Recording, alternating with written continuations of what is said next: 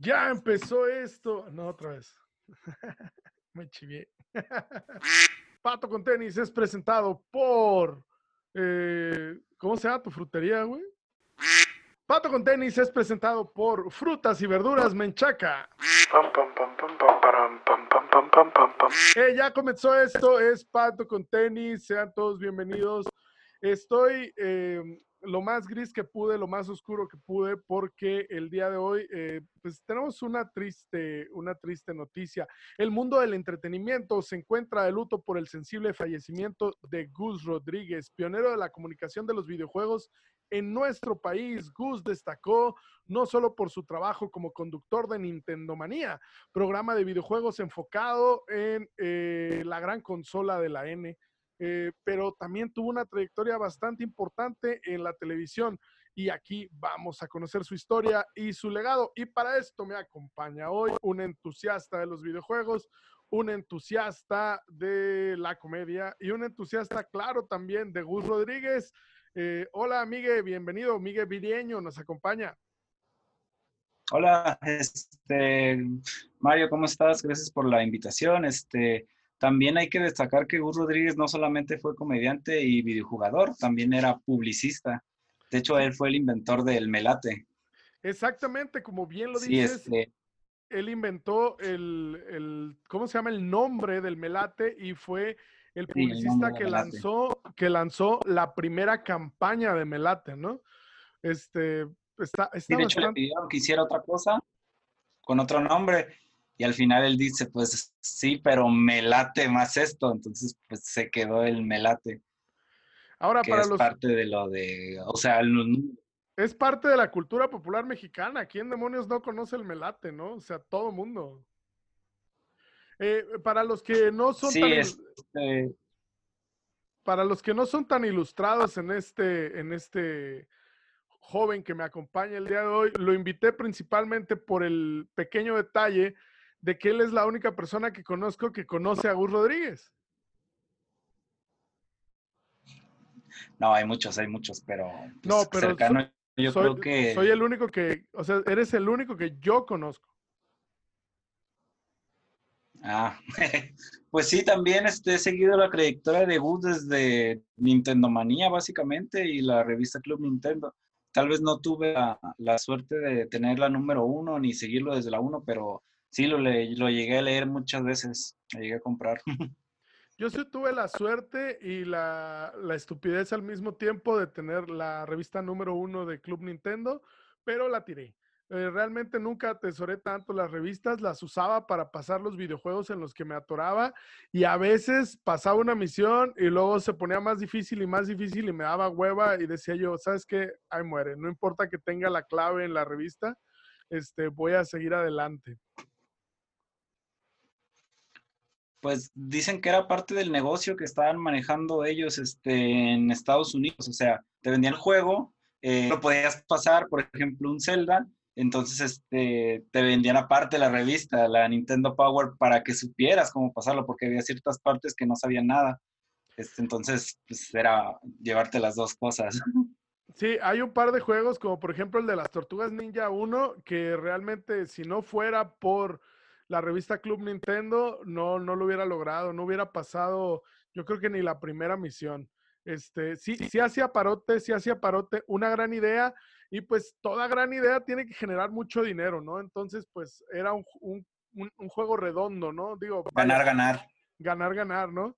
Eh, nos divertíamos, desbloqueábamos niveles que necesitábamos desbloquear. Pero bueno, vamos a conocer más de la historia de Don Gus Rodríguez. Eh, Gus es reconocido precisamente por ser cofundador de la revista Club Nintendo junto a Pepe Sierra. Esta revista fue una de las primeras publicaciones sobre videojuegos en nuestro país. Eh, estoy seguro que muchos, muchos de los que nos están viendo, muchos de los que nos están escuchando, lo recuerdan, este, así como tú lo recuerdas, como yo lo recuerdo, todos tenemos una anécdota con la revista Club Nintendo, porque sobre todo hubo un tiempo donde solo existía esa consola, ¿no? O sea, sí existía el Sega y todo, pero no era tan popular. ¿O tú tenías Sega o cómo lo ves? No. No, de hecho no. Este, y la revista comenzó como un boletín Este, y después hizo un concurso. eh, se hizo un concurso en el que iban a concursar para ver quién se quedaba con los derechos de Nintendo para publicar algo. Entonces, este, ellos tenían su, básicamente su boletín, lo pasaron a, a revista donde ponían trucos, cómo pasar juegos y así. Y la otra revista era como una de, ah, pinta a Mario, pinta a Yoshi, y así realmente se nota calidad, pues bien. Qué bueno que ganó la, que, la, la justa ganadora, vaya. Bueno, pues aunque lo, Sí. lo que lo hace más popular a Gus Rodríguez dentro del mundo friki es el rollo de haber sido cofundador de la revista Club Nintendo y de haber hecho Nintendo Manía. Este, pero para allá vamos, ¿no? También estuvo en la tele. La trayectoria de Gus Rodríguez en la televisión empieza en 1992 cuando trabajó como narrador oficial de Al Derecho y Al Derbez. Ah, a lo largo de su carrera, Gus, Gus trabajó múltiples proyectos con Eugenio Derbez, desempeñándose como actor y director en ciertas ocasiones. De hecho, tanto Gus como Pepe Garza, digo Pepe Sierra, perdón, fueron guionistas del programa de vez en cuando. Eh, uno de los De vez en programas, cuando. sí, ¿tú, ¿tú veías esos programas? Sí, la verdad sí, estaban chidos. De hecho, él, él hacía la este, voz en off que se oía para las cortinillas. Sí, que, que no te vayas. Estábamos, Ajá. ojalamos el gatillo. Creo que con este, con Franco Escamilla le comenta ahí también, ¿ok? No te vayas, habitas nuestro corazón, en nuestro corazón y ponen este un cojín y unas habitas ahí Sí, de sí, corazón sí. y unas habas pequeñas.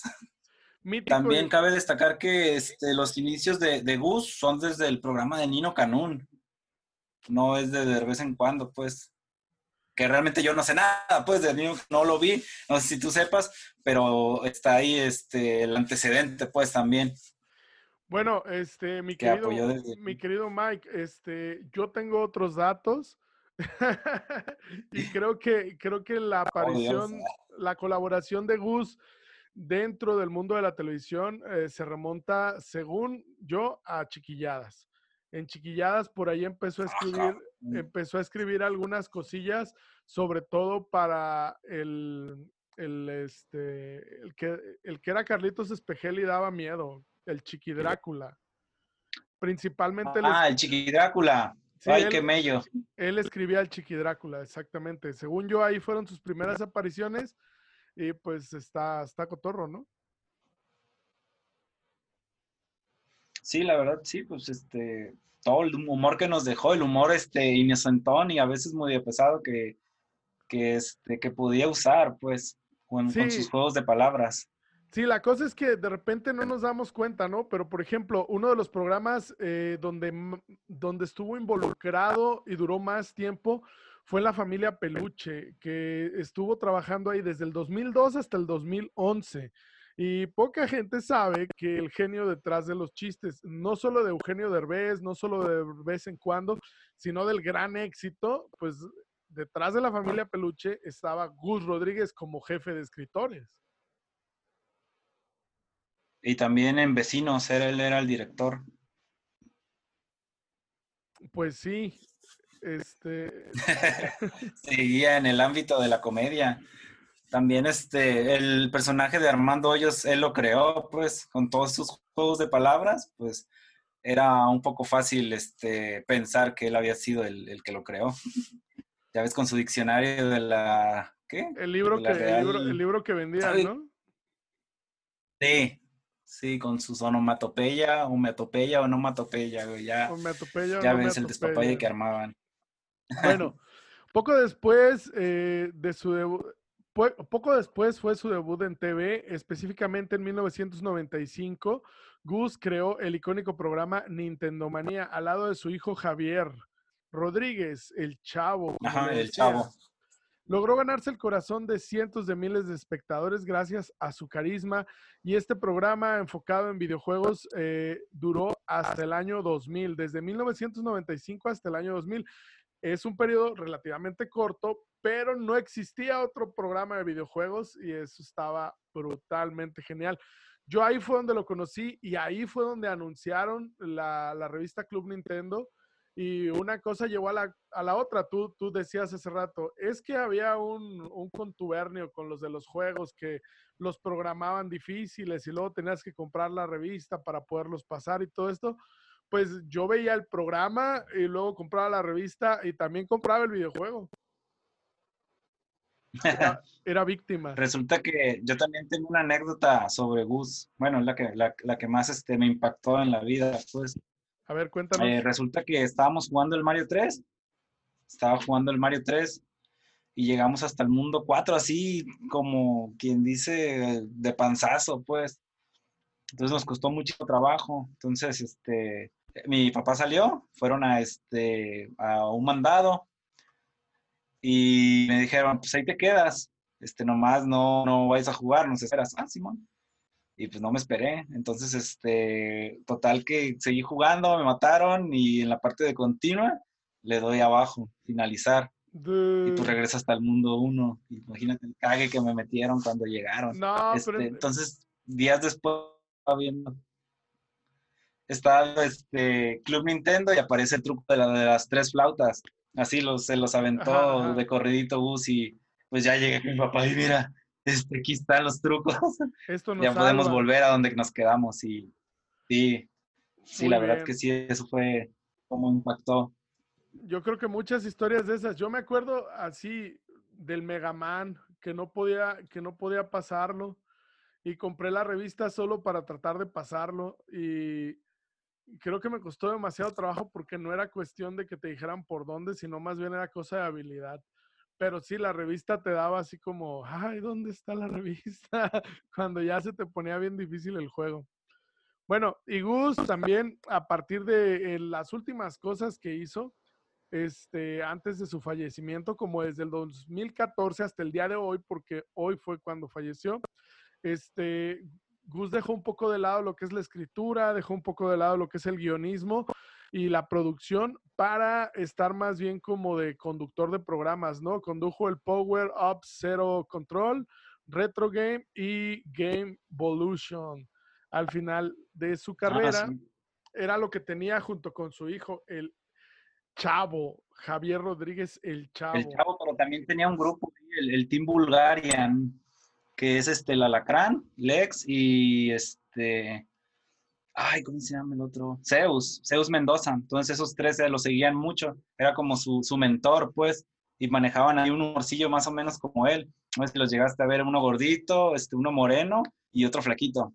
Que ahí siempre salían con él en Retro Game y. En Game Evolution. No, la verdad, eh, estos programas los encontré en la investigación, pero no tuve chance de, de verlos. Últimamente como que ya no necesito consejos para acabar mis juegos. Sí, ya con internet ahorita ya, este, en tres minutos que sale el juego ya, ya lo rompieron los pinches chinos, güey, los coreanos. Entonces, este, pues, un truco, un speedrun sale al, al momento, pues. Sí, además ahora el nuevo Gus Rodríguez de los videojuegos es Google, ¿no? O sea, no sabes qué hacer y vas y le preguntas a Google. Últimamente estaba más fascinado con la situación de que es escritor y de que era comediante, de que era publicista, ¿no? Porque tomando en cuenta, pues, a las cosas que yo me dedico, que en general es hacer, pues, como marketing digital y esas cosas, pues, lo sentía más cerca de mí, o sea, me sentía más identificado. Eso, eso se me hizo chido, ¿no? Creo que cuando estaba chavo encontré una forma de, de admirarlo, de divertirme con él. Y cuando era adolescente no lo sabía, no sabía que él estaba ahí detrás de, de Eugenio Derbez, pero me reí bastante, eran mis programas favoritos, sobre todo. Sí, llegó a salir, No, sí salía, llegó pero a salir en, en-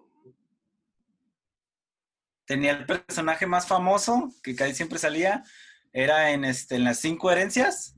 Había dos personajes que siempre se estaban peleando. Era Nelson Guerra, que era Eugenio Derbez, y el otro era Simón Paz, que era este Gus Rodríguez. Si quieres, ahorita checas un video y lo vas a ver.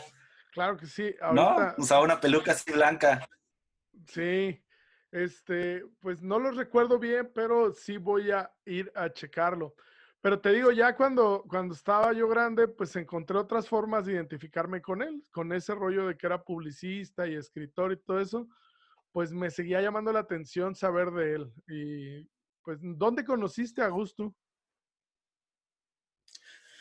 Eh, el año pasado vino aquí a una convención, lo trajeron, este, no me acuerdo el nombre realmente, pero así era el highlight. Vamos a traer a Gus Rodríguez y pues yo dije, no mames, pues tengo que ir. Y ahí pasó este que yo estaba con, con los amigos del, del, staff, pero de videojuegos. Y ya yo le dije, oye, ¿me puedes conseguir la firma de Gus? No, que, que Simón, Simón, yo te la consigo. Este, y ya para cuando estaba, este, no, que ya son los últimos momentos de la firma. Y yo dije, ah, cabrón. Y no veía a nadie del staff de mi amigo. Y dije, y no, estos vatos no me la van a conseguir. Entonces regresé a la taquilla y haz de cuenta que compré el upgrade de mi boleto para poder este, ir a, que, a conocerlo, pues, que pues, es un meet de un minuto, pues. Sí, este, entonces, pues llegué en chinga, güey, saqué mi libro y, se, y ya lo tenía, güey, estaba en la fila y la verdad, no sé, güey, este, creo que fue un poco triste para mí, güey, porque ya verlo, pues a Gus enfermo, güey, ahí sí con, las, con los años encima, güey, yo creo que sí en la tele le, este, le hacía un par el maquillaje, pero sí se veía ya un poco enfermo. Tenía una enfermedad pulmonar, creo que no han, no han dicho cuál es todavía. Este, la verdad no sabemos si él fue, él llegó a ser...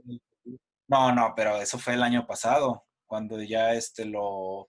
De hecho, después de eso fue cuando él ya aceptó que estaba, este, tenía una enfermedad pulmonar y que estaba enfrentándose a ella. Y pues sí, llegué, le, di, le entregué mi libro, no sé, güey, así como que con ganas de abrazarlo, de decirle, Gus, no mames, güey, mi ídolo. Pero pues no. ¿Qué libro Nada más le entregué mi libro, me dijo, ¿cómo te llamas? Y ya, no. Eh, es un libro de un escritor español de la revista Medistation, que es sobre la historia de Pokémon. Pero pues, a fin de cuentas yo quería este, algo firmado por él. Sí, muchos llevaban ahí su Club Nintendo 1 o alguna Club Nintendo en especial, sus consolas. Pues yo dije, no, yo quiero, yo quiero esto, pues, porque pues, lo mío más que nada es Pokémon, pues, es lo que mi juego favorito, pues. Fíjate, yo debía haber grabado mis, guardado mis Club Nintendo, pero no lo hice. Este, bueno, pues sí, bueno, Gus Rodríguez, una, una gran persona, este, yo lo disfrutaba mucho en su Twitter. Este, ahí es donde lo leía más, me reía, me encantaba cómo ponía los marcadores de, los partidos de fútbol con los iconos del WhatsApp, este, con los iconos del, celular. Este, yo sé que a lo mejor no lo inventó él, pero él fue el primero que yo vi que hacía eso.